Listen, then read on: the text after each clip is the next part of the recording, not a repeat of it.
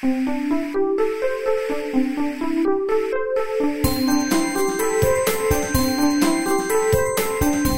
速中文，Slow Chinese。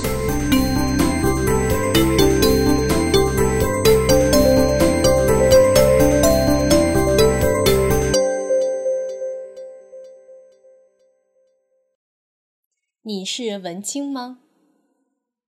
文青是文艺青年的简称，文艺指的是文学和艺术。网络上有很多关于文青的概念定义，今天就和大家聊一聊我眼中的文青是什么样的。文青一般都喜欢阅读，喜欢读小说，比如很多文青都喜欢日本作家村上春树的小说。比如海边的卡夫卡，和阅读相关的爱好就是看电影。他们看的不是普通电影，多数是小众的电影、忧伤的电影。他们还喜欢旅行，喜欢在路上的感觉。有一句话。很好的形容了文青这个团体。灵魂和身体总有一个在路上。灵魂在路上说的是阅读，身体在路上指的是旅行。这两年比较流行去云南、西藏旅行，或者出国旅行。除了阅读和旅行，文青还喜欢摄影。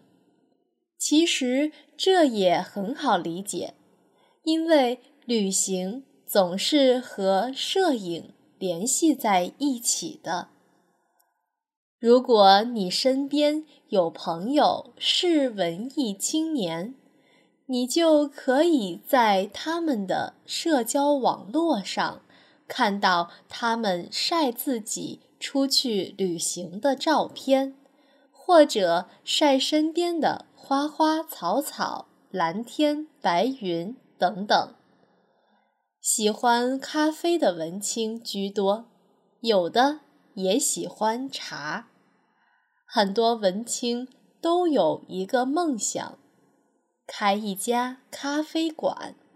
咖啡馆里面。有一个书架，放很多很多的书，自己呢就可以在咖啡馆里当老板，闲时看书写文章。在中国，除了咖啡馆是文青的聚集地，豆瓣网也是，那上面有很多文艺青年。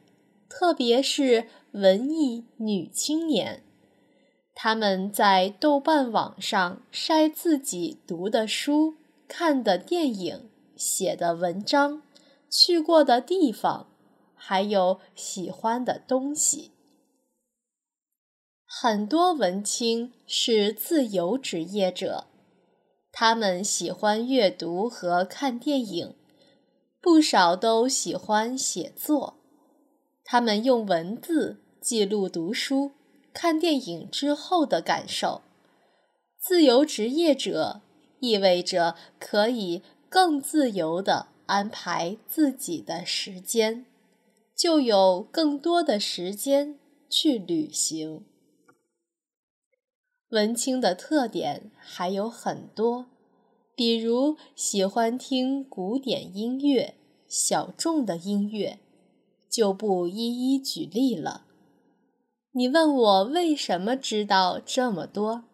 因为我身边就有不少文艺青年呀。你呢？你是文青吗？